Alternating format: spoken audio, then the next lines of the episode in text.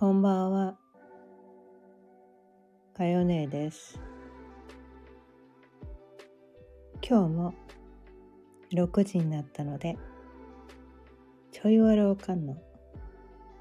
夕飲みほろよいトークやっていきたいと思います。今日のお題は魂のままに生きよう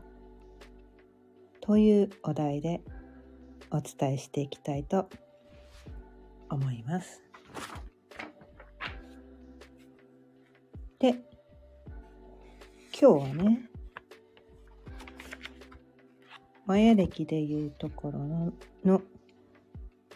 マヤ歴のね260日周期の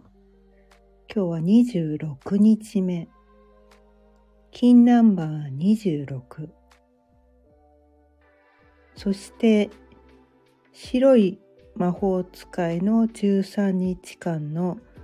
最後の日。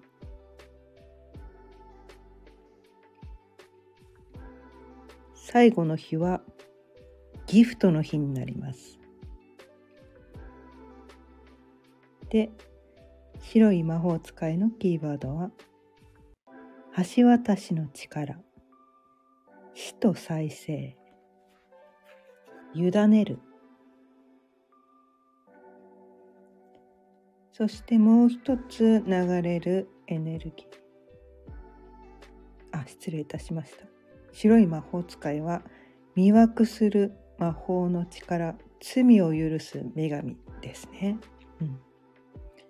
そしてもう一つ流れているエネルギーが白い世界の橋渡しでそちらが橋渡しの力死と再生委ねるというキーワードがあります。そして今日はね音13ということで、まあ、13日周期のね最終日でキーワードは没頭する。現状を超越して没頭することで集大成へ向かう。そしてギフトを受け取る。という日になっています。まあ、改めてねこの白い魔法使いの13日間というのをね振り返ってみて皆さんどうでしょうかね。白い魔法使いは2月の16日の木曜日から今日までね。が白い魔法使いの13日間だったんですが白い魔法使いはねもう一度言うと、まあ、永永遠性の力魅惑する魔法の力罪を許す女神重荷を背負う、まあ、このね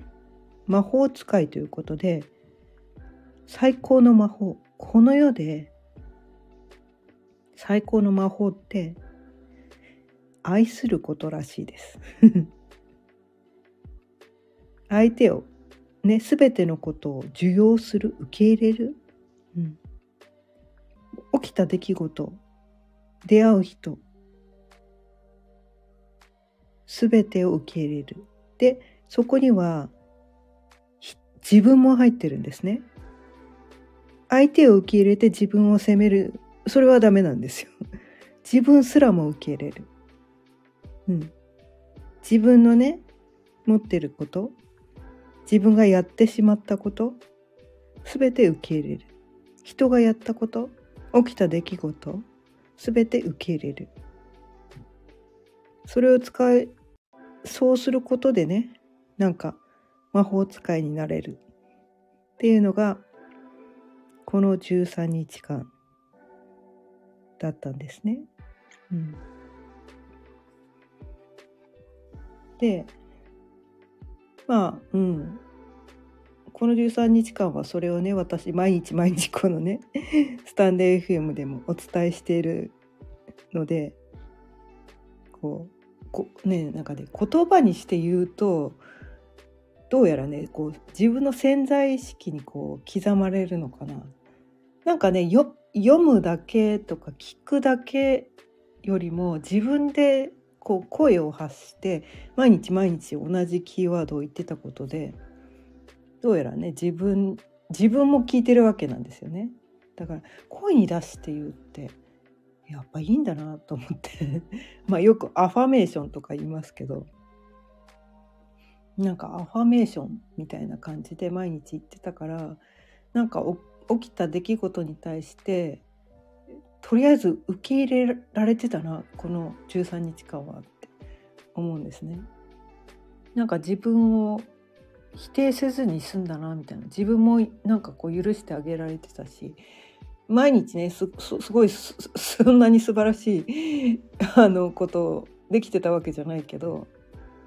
まあそれもありだよねみたいな感じで。で思う通りにね進まなかったりしたこともあるんだけどあそうなんだみたいな感じで。それに対してこうなんかね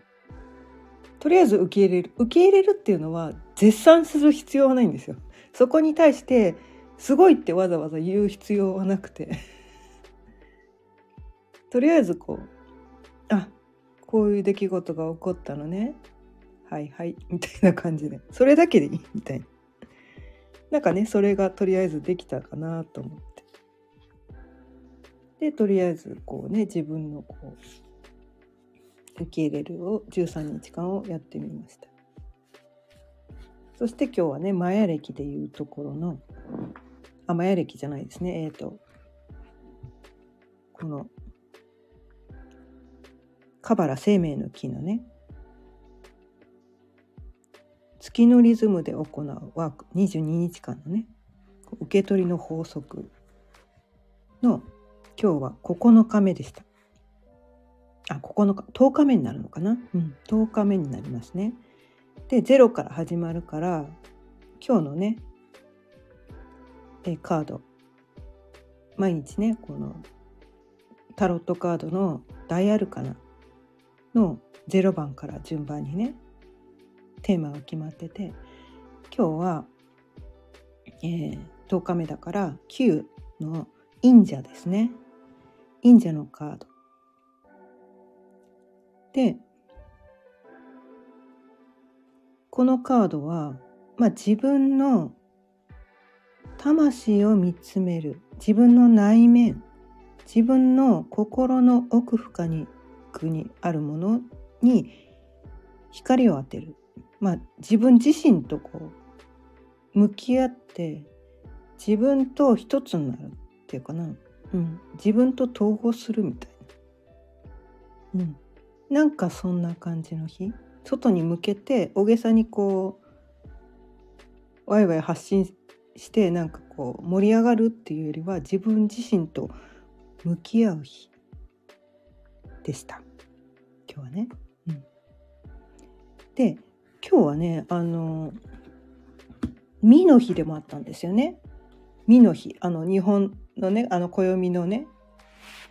あちーちゃんこんばんは。今日も聞いていただいてありがとうございました。でね今日は美の日ということで美の日ってこう弁財天。弁財天ってね神様いるじゃないですか。弁財天様のあの日ということで今日はねうちの近所に弁財天の神社があるんですね。うん、そこにこうお参りに行ってでこう海海の海の中中にあるっていうと変だけど海のところに島があって島になっててそこが神社になってるっていうこうジャングルの中が神社みたいな そういうところの近所に住んでるんですけどもうそこが好きすぎてそこの神社が好きすぎてその近くに住みたいと思ってわざわざここ その近くに移住してきたっていう人なんですね私は。でその神社にねちょいちょいお散歩行くんですけどあ今日海の日だからもう今日は絶対行かなきゃと思ってで弁財天ってこう水の神様なんですよね水にすごく関係が深い。で浄化とかなんかそういう意味合いがすごく強い神様でまあお金ともね関係があるけど、まあ、水にすごい深い関係があってやっぱりそのね海の中にこう神社がある。でだからこうね海沿いを散歩しながらその神社にお参りしてでちょっとね靴脱いで海に足を浸してねアーシングしてでこうね砂浜砂浜って言ってもその神社の周りの砂浜砂っていうか細かいこうね貝殻がこ細かく砕けた感じでいわゆる砂のようにこうまとわりつく感じじゃなくてすごいさらっとしててこうベッタベタにならないんですよ。だから私ねあそこに行くとねついこうね 靴脱ぎたくなってそこのジャリジャリのところを素足で歩きたくなってでそのね島が一周できるんですよ。一周で多分1.5キロぐらい、うん、でお参りすると必ず一周してくるんですね。1.5キロっていうとすごい長いような気がするんだけど私ねここにね越してきてから結構ね往復でね5キロ近く歩くんですけど歩いてる感じがしないんですよ。ここに引っ越すまではお散歩とか超めんどくせえとか歩くのなんてもう1キロでもめんどくさいとか思ってた人なのにここに越してから歩くの全然苦になんなくて大好きなこう海海沿い海の近くに住みたいって何十年も昔から50年来の望みが叶って海沿いをお散歩したい海沿いをお散歩できたら私はそれだけで幸せみたいな感じで何十年も思い続けてきてそれの夢が叶ったからなんかね歩くのが全然苦にならないんですよ。足は動いてるんだけどどっちかっていうとこう向こうからこっちに近づいてきてるみたいななんかそんな意識でなんか一周してくのもいやえ歩いてる気が全然しないんだよなって毎回思って帰ってくるんですよ。まあ心地よい疲れはあるんですけど。ちいちゃん、みってみ。そうそうそうそう。み。ヘビね。ヘビの日。そうそう。そうなんですよ。でね、そんな感じでアーシングして、ジャリジャリのね、ちょっと足裏痛いんだけど、ジャリジャリのところをずっと、ま、一周回ってお散歩してきて。今日はねすごいこうだから浄化されてきました浄化の日だからね今日は。なんかねどうやらこの実の日って水回りを一箇所このお掃除するといいらしいですよ。うん、なんかやっぱりなんか浄化した方があの金運アップになるらしい。本当かどうか知らんけど。でもほらね。うん。なんかなんだろう。排水口とかって結構ほらお掃除ぬるぬるだからね。したくなかったりするじゃないですか。でも「み」の日で「み」の日だから今日お掃除しよう。ひょっとしたら金運がアップするかもしれないってそう思ったらちょっとなんかこう嫌だなって気持ちが薄らぐじゃないですか。なんかそういうなんかこう理由があるとちょっとなんか本当は嫌なことでもちょっとテンション上がりません？ちょっとなんかこう動くことに対して軽くなるっていうのかな、うん、軽く動けてどっちかっていうとなんかこうワクワクっとできるじゃん？みたいな。だからワクワクしたエネルギーがやっぱりそれを引き寄せるわけだからそれが本当かどうか知らんけど それを信じて仮にね本当かどうか知らないことでもとりあえず信じてみてで綺麗になったらやっぱり自分も嬉しいんですよね。なんか綺麗になったお掃除してよかったなって言ってお掃除して多分ねテンション下がる人って多分いないんじゃないかなと思うんですけどやる前ってすごいこうねあーぬるぬるなんだよね触りたくないんだよとか思いながらもお掃除した後ってすごく自分が軽くなってるでねその後ってすごくこう気持ちよくそこを伝え使えたりとかしていいことしかないんですよね。だったらその考え方採用して本当は嫌なことを気持ちよくワクワクしながらやってで結果もしね仮にちょっとでもなんか金運アップしたりなんかプレゼント誰かにもらったりとかなんか忘れていた検証に当たったりとか なんか知らん給料が上がったりとかなんかアップしたらなんかいいことしかないじゃないですか。もし何にも仮になくたなかったとしても自分がこう気持ちよくお掃除できただけでもそれだけでもよくね？みたいななんかそんな感じでね。私はそういうなんかこう自分が楽しくできる考え方を採用しています。これは信じる信じないは皆さんのご自由です。ということで魂のままに生きよう。もうはあの30分の半分過ぎちゃいましたけど。はい。魂のままに生きようっていうお題に戻ります。はい。まあね昨日も伝えたかもしれないんだけど私今このヘリオセントリックっていうの、うん、えっ、ー、と太陽が中心のね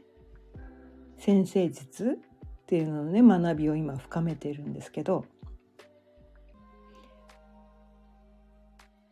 巷によくあるいわゆる西洋先生っていうのは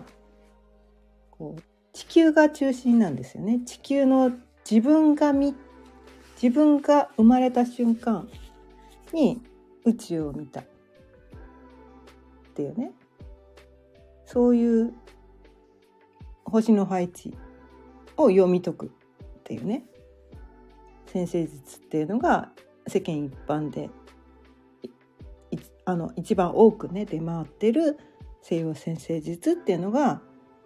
そういうやつなんだけどそれがねジオセントリックっていうね先生術なんですけど私が最近こうね学びを深めているのは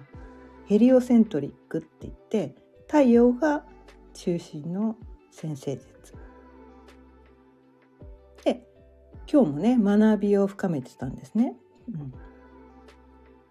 で、えー、地球が中心の先生術っていうのはこの現実世界現実世界をいかにこううまく生きていくか。現実をどううまくこう対処するか。どう結果を出すかみたいな。そういう意味合いがすごく強いのが地球が中心のジオセントリックのいわゆる西洋先生術ってやつなんですけど。ヘリオセントリックね太陽中心のセントリあの先生術っていうのはこう魂のままに生きるための先生術っていうのかな、うん、どうやらそういうらしいんですね。うん、で、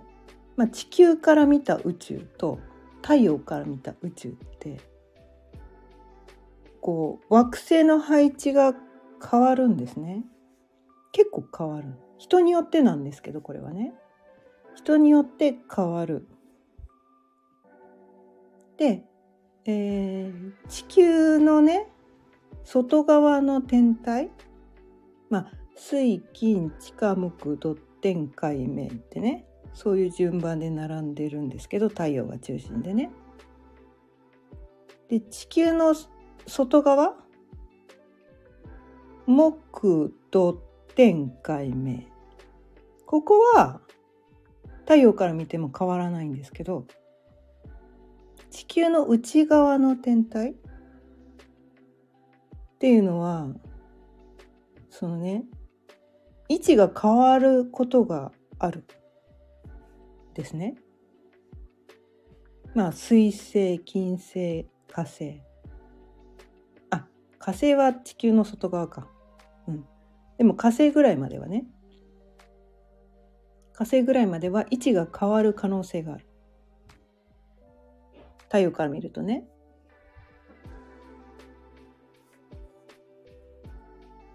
で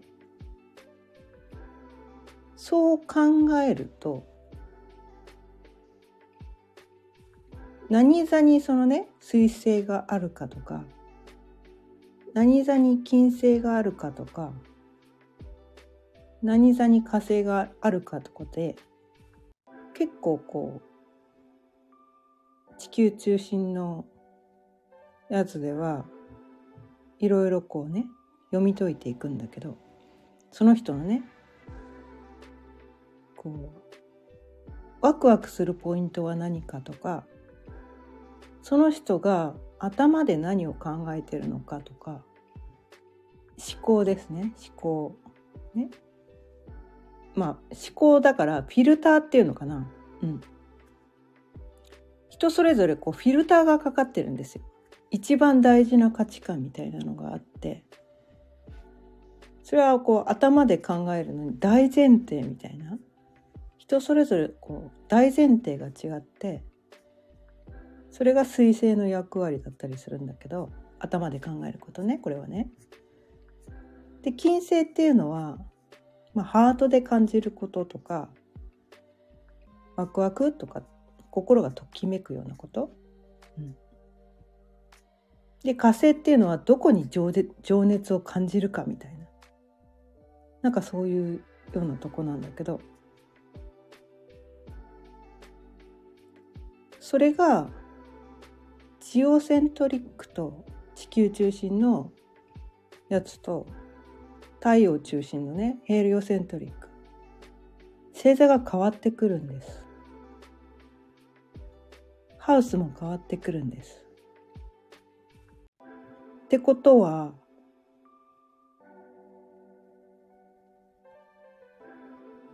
魂のままで生きる時と地球の現実をうまく生きるっていうのはズレが出てくるんですよ。ズレが出てこない人もいるのかもしれないけど大体ずれてくるんですね。でそのズレの差っていうのが人によってこう小さい人と大きい人がいる。でこうなんとか目の前の現実を何とかしようってだけ生きてる人はそこのズレの違和感に気づかないのかもしれないけど魂で生きたい自分の魂ね生まれ持ったこうなんていうのかな生まれ落ちてきた何のためにこの地球で生まれてきたのか何をするためにこの地球に生まれてきたのかっっていうそういうふうに意識が向いてきた人っていうのがこのヘリオセントリックっていうのに出会うようにどうやらなってるらしくて。でそれって自分の魂がいや現実うまくいってるだけじゃ嫌だよねみたいなそもそも私って何のために生まれてきたの何をしたくてこの世に生まれてきたの？そこをね思い出す時期に来てるのかなって。でね私かなり幼い頃からすごくなんかね違和感を感じて生きてきてたんですよ。その違和感の正体がずっと分からなかったったんですね。でその地球中心のいわゆる西洋先生術ジオセントリックなね先生術を学べば学ぶほどなんか違和感が出てきたんですよ。なんだろうこの違和感は。何なんだこれはみたいな。でそこでねこのヘリオセントリックっていうのを学びを深めていったことで違和感の正体に気づいたんですね。ああこれだったんだって。そのね水星金星火星。これがね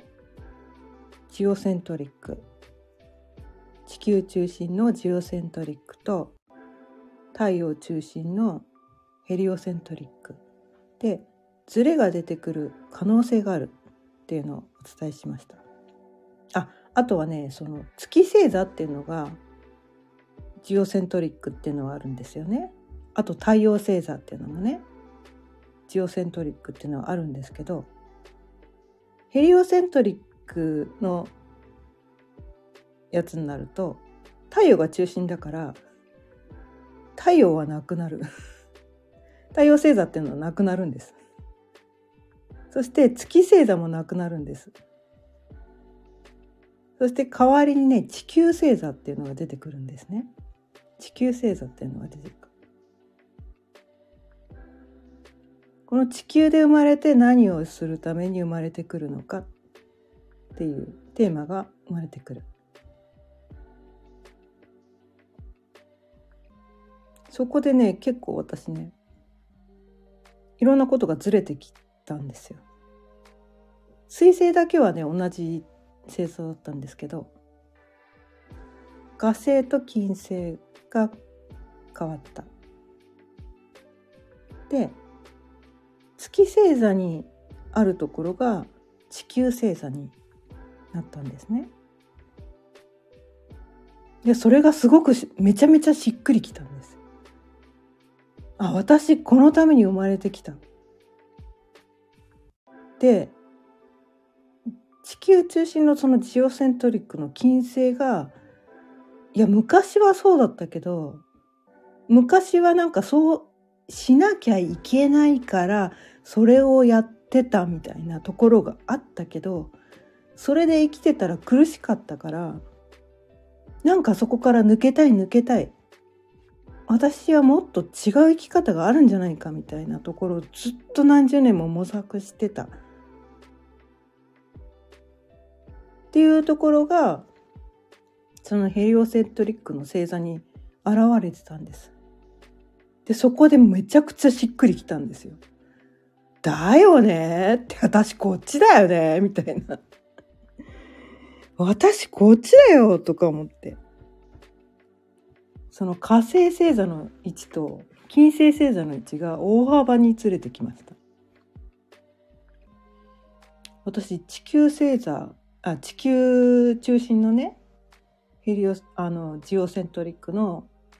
金星星座っていうのは乙女座だったんですね。で確かに昔はね乙女座チックに生きてきました。こう出しゃばらずにおとなしくこう清楚な感じで洋服とかもねそのちょっとクラシカルな清楚な洋服が好きでした。それがすごく自分でも似合ってたなって昔は思ったんですね。うん。でもある時期からねそれがねすっごくなんかね違和感が出てきたんですよ。清楚なだけだ嫌だって。そんな私、いや、清楚なのは全然悪いことじゃないんだけど、いや、清楚な人は素晴らしいけど、私はそこ、そこじゃない。なんか、その次がある気がする。その次がある気がするっていうのがもう、気になって気になってしょうがなくて。で、そのヘリオセントリックの先生術知らないけど知らないけど結構昔からメンズライクなこうなんていうのかなえっ、ー、と中性的なファッションっていうのがすごく好きでこうメンズの洋服とか、まあ、体が大きいっていうのもあるんだけど メンズの洋服が好きでメンズのこのなんかバッグとか靴とかめちゃめちゃ憧れるわけなんですよ。もうかっこいいもう心がときめくわけなんですよ。でなんかこう可愛らしい清楚な小花柄の洋服とかもうそういうの見るとめっちゃテンションが下がるわけなんですね。こう丸い襟とかリボンとかひらひらとか見るともうおざましいぐらいに思うわけなんですよ。それなのに金星が乙女座っていうのはそっち系なんですね。そっち系なんですよ。もう違和感があってしょうがなくて。でもね、この太陽中心のヘリオセントリックで見ていくと、私の金星は水亀座っていうところにあるんですね。で水亀座っていうのはこうなんていうのかな年齢とか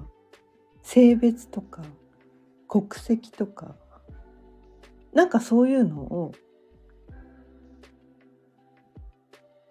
あまり考えないっていうかそんなのどうでもいいよねみたいな。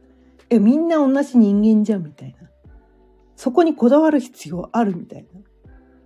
なんかこういらないものをバッサバッサ切り捨てていく。大事なものは残すんだけどここが大事だよね。やっぱ人として生きる生きていくには人を殺しちゃダメだよねとか。人をなんていうのかな面と向かって非難しちゃダメだよねとかなんかそういうなんかこう人としての大事なところはすごくあるんだけどなんかそのなんていうのかな人をなんか差別しないっていうのかなでもなんていうのかなえっ、ー、とこの世を良くするためにはここは大事だよね。で時代時代でねそのテーマって変わってくるから昔はそれが大事だったかもしれないけど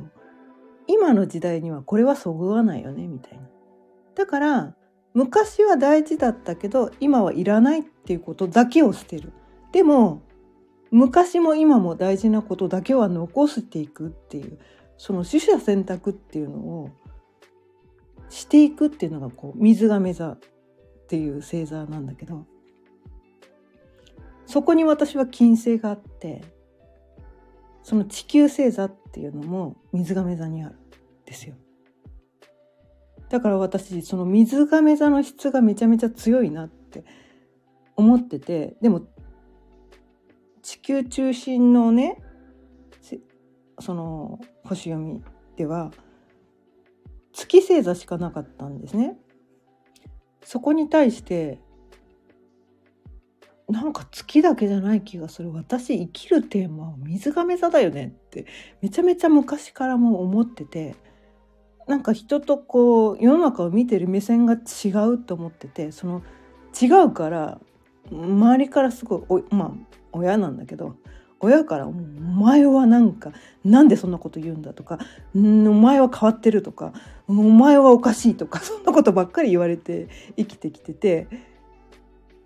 変わってる私はダメなんだみたいな感じで生きてきたんだけどでもこのヘリオセントリックでね地球星座とか金星星座とかがもうそこにあるっていうことを知ってあ私はそれをやっていく人なんだっていうのが腑に落ちてあ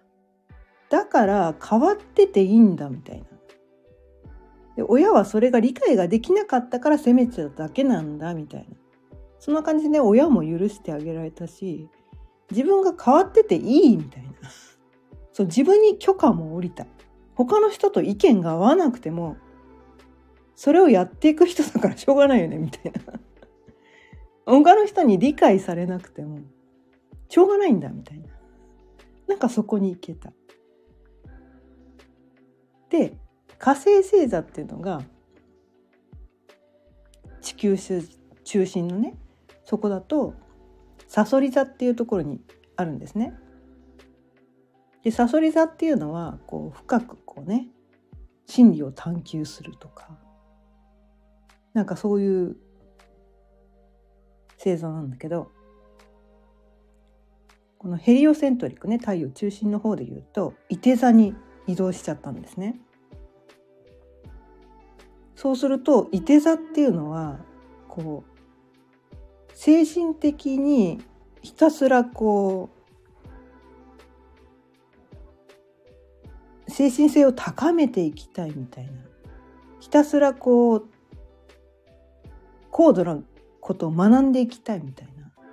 そういうのがこういて座なんだけどそこに対してめちゃめちゃ情熱があるっていうのがめじょあの火星って情熱があるとこだから、まあ、真理を探求するのも情熱があったんだけどどっちかっていうと私最近こう精神性を高めたいっていう方に移動してるなって思ってその真理を探求したいっていうとこう下に下がる深く深く潜るみたいな感じなんだけど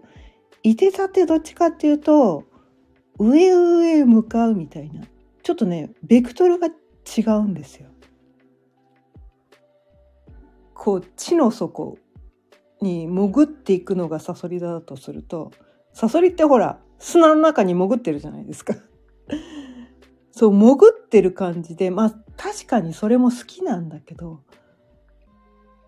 なんかもうそこはもう散々やったから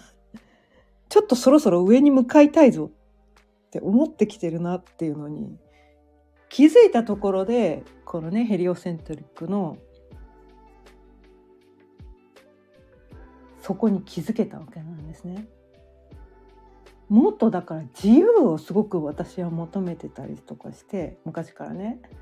自由になりたい自由になりたい自由になりたいって何なんだろう私はこの自由にななんで私はこんなに自由になりたいんだってそこのねなんかこう自分がなぜそんなに自由を求めているのかが分からなかったんだけどこのヘリオセントリックのね火星がいて座にあるっていうのを知ったことでこれかみたいなですごく腑に落ちたしっくりきたんですよね。だからこう地上でね地上でこううまく生きていくためにはこのね魂とかを放っておいてこう目の前の出来事に対応するだけでよければこの火星がさそり座とか金星が乙女座で良かったのかもしれないけどもうそこだけじゃ満足できなくなっちゃったみたいな。地上がねただ生きていくだけじゃただ無難に生きていくだけじゃもう私はそこだけじゃ満足できなくなっちゃった。その先に行きたい。魂のままに生きたい。って思ったからヘリオセントリックっていうのに出会って。そしてそのね金星と火星星座が実はもうそっちから見ると全然違う星座にあったよ。ハウスも違うよ。っていうところをね発見してああこっちだ。こっちやっていけばいいんだっていうところでそのそれまでねこうなんかこう地球中心の方だとえこれやんなきゃいけないのかなって思ってなんかなんかこう頭打ち感があってえでもなんかホロスコープにはこう出てるしえこれやんなきゃいけないのかな？みたいな感じでちょっとなんかテンションが落ちてたんだけどこのね太陽中心のヘリオセントリックを見てすごく世界が広がったんですよ。あ私ここっちやってっていいんだみたいな。でそもそもそのために生まれてきたんだみたいな。なんかそこに気づけてすごいもうねなんかね小さなこう地球だけで収まってたのが太陽系全体にふわーっと広がって私太陽系の中の太陽系の中の役割の一部として生まれてきただけなのになんか地球という小さなところで収まろうとしてたからだから苦しかったんだっていうところに気づけてすごくなんかね世界が広がったんですね。すごくだからなんかこう自分を小さなところに押し込めてたから苦しかったんだっていうところに気づけて。であ魂のままに生きていいんだ。もっと広げちゃっていいんだみたいな。その地球っていう小さなところに収まってなくていいんだみたいな。なんかそこに行けたんですね。だからやっぱりうん。なんかねヘリオセントリックの先生術太陽中心のね先生術学べば学ぶほどやっぱ私こっちの方がこっちの方がやりたい。でもそれは何て言うのかな。地球中心の先生術ジオセントリックね。そっちを学んだからこそそっちを先にやったからこそ多分そこが分かるみたいな。その何て言うか両方やらないと分からない。ですよ多分ね。知らないことはやっぱり分かんないんですよね。やったからこそその差が分かるっていうのかな。うん。片方しか分からないと結局本当のことか分からない。だから先にねその地球中心の方を学んでてよかったなって今は、うん、思うんですね。ちいちゃん。私もヘリオだと地球と月がいて座。自由大事。ね。自由大事だよね。そうそう。だからそう。私はねやっぱねこのねヘリオセントリック。まあこっちだな。そもそも私こっちの人だなっていうのはね。学べも学ぶほどもうこっちの人だ。でもやっぱりジオがジオをね先に学ぶのはこう家庭の上ですごく必要だったからそっちを先にやったんだなっていうのがすごく腑に落ちたからまあそれそれでありだなと思って今日ねそういうねこう白い魔法使い13日目ギフトの日ということで今日はねそういうギフトを私はもらったんです。もうすごい気づきのギフトですね。気づきのギフトをいただきました。で私はねすごくこう、えー、金星っていうのに縁がある人らしくてそうなんだかな。まあちょっとこれはねまた次回以降に持ち越します。はい。ヘリオセントリックはねあの星座をあまり見ないんです。天体をめちゃめちゃ見るんですね。天体の天体が大事なんです。なんせ天体が大事みたいな。何座がどうとかあんまり見ないんです。そうそう、その金星に私はめちゃめちゃ縁が深い人でそのねやっぱ感じる感じる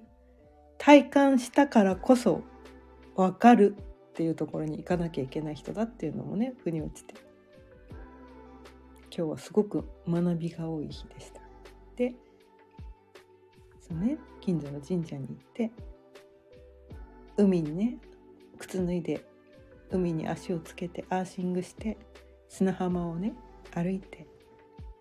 で自分自身に向き合ってたくさん感じていろんなことを受け取ったとっても今日は素敵な日でした。ということで今日はねかなり長くなっちゃいましたけど40分過ぎちゃいましたけどこの辺りで終わりにしたいと思います。今日も聞いてくださってありがとうございました。今日は魂のままに生きようということでヘリオセントリックとねジオセントリックのねこの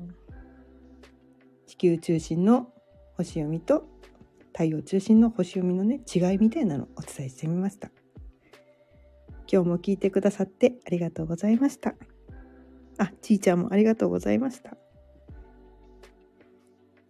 毎日夕方6時からだいたい30分ぐらいその日のテーマを決めていろいろと自分で自分を幸せにする方法をお伝えしています。また聞いてくださったら嬉しいです。それではまた明日。さようなら。